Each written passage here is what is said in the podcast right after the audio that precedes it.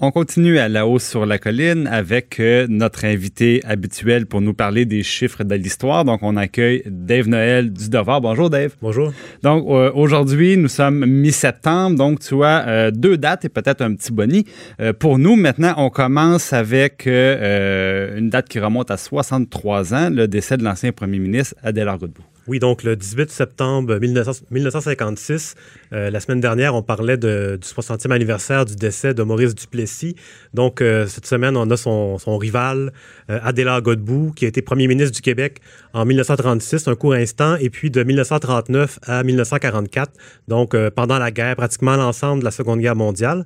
c'est un premier ministre qui est oublié aujourd'hui, mais qui a quand même un leg important. Donc, c'est sous son mandat qu'on a adopté le droit de vote pour les femmes euh, qu'on a aussi créé Hydro-Québec. En 1944, euh, on a nationalisé une compagnie importante euh, de la région de Montréal. Et c'était à partir de cette compagnie-là que Jean Lesage, dans les années 60... Ben oui, parce qu'on se souvient de M. Lesage, mais dans le cas de, dans le cas de M. Godbout, ben on oublie ça. C'est ça, c'est le, précurseur. Il a un peu mis la structure en place, donc pour la suite. Et puis lui, donc c'est un homme du Témiscouata. il est agronome de formation.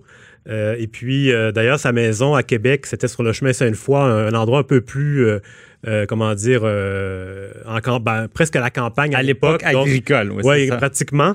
Euh, donc, et puis lui, en 1930, il devient ministre dans le gouvernement de Tachereau. À l'époque, c'est l'étoile montante un peu. Oui, parce qu'il n'y a pas 40 ans à ce moment-là. C'est ça, il a 38 ans, donc c'est un jeune ministre. Et puis, en 1936, il succède à Tachereau, Louis Alexandre Tachereau, au moment des, comptes publics. Donc, c'est Maurice Duplessis qui révèle les scandales, les scandales financiers, oui. Oui, donc pendant un, épisode célèbre qui fait donc comment dire, à terme, euh, entraîne le départ de Tachereau. Godbout lui succède et il est battu aux élections de, 36. Et puis il revient au pouvoir en 39 jusqu'à 44, comme, euh, comme on disait. Et puis euh, lui, dans le fond, on a, c'est ça, il est, un peu oublié, mais on a quand même une statue de lui derrière le Parlement qui n'est pas très grosse. donc euh, par, rapport aux autres statues, par exemple à Duplessis, qui lui euh, une statue gigantesque. Euh, donc en 2000, on a inauguré cette, ce petit monument-là. Et ce qui est toujours intéressant quand on a une inauguration de, de statue, c'est d'écouter qu'est-ce que les premiers ministres, qu'est-ce que les, les, les, politiciens de, de, de l'époque d'aujourd'hui disent. Disent les politiciens de l'époque. Tout à fait. Et donc à ce moment-là, c'était Lucien Bouchard qui était premier ministre. Et puis lui, il en a profité pour rappeler que euh, donc, euh, le libéral euh, Godbout avait été une victime du gouvernement fédéral en faisant référence évidemment à la conscription notamment qui avait été imposée malgré la volonté des Québécois de l'époque de ne... Parce qu'il était premier ministre pendant la Deuxième Guerre. C'est ça, donc euh, lui, puis Lucien Bouchard, en, l'an 2000, il fait référence à ce moment-là. Euh, Jean Charest, qui est le, chef de l'opposition libérale, lui préfère présenter Godbout comme euh, le, précurseur de la Révolution tranquille. Et puis Mario Dumont se contente d'évoquer le vote des femmes. Donc lui, il se tient entre les deux un peu. Mario Dumont, qui à l'époque était chef de l'Action démocratique du Québec. Donc, euh, c'est un personnage un peu oublié, mais quand même, euh, c'est. il y a eu quand même des événements marquants sous son règne. comment on peut s'expliquer que dans notre mémoire collective, il y a peut-être une, place moins importante? Euh, il est un petit peu un, oublié malgré tous ces faits-là qui sont quand même majeurs dans l'histoire? Tout à fait. Même la statue, bon, tu nous disais, est plus petite que celle des autres. Oui, peut-être une question de budget, mais en même temps, c'est un, peu lié. mais en fait, les, les, premiers ministres d'avant Duplessis ont été un peu oubliés en général. Euh, dans le fond, quand on pense à l'Homer Gouin, Tachereau était là pendant 15 ans, donc beaucoup plus longtemps que, que Godbout, et eux aussi, ils, sont un peu disparus de la mémoire collective.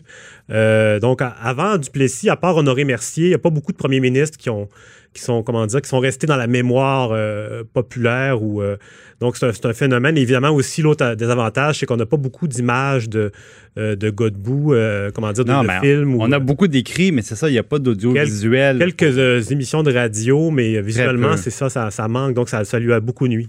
Très bien. Maintenant, une deuxième date, on remonte encore plus loin, 123 ans en arrière. Euh, on parle de l'inauguration de l'Hôtel de Ville de Québec. Oui, donc l'Hôtel de Ville de Québec, on est sur le plan municipal, mais en fait, il y a un lien avec le, Québec euh, en général. Donc, le, 15 septembre 1896, euh, c'est la construction de l'Hôtel de Ville.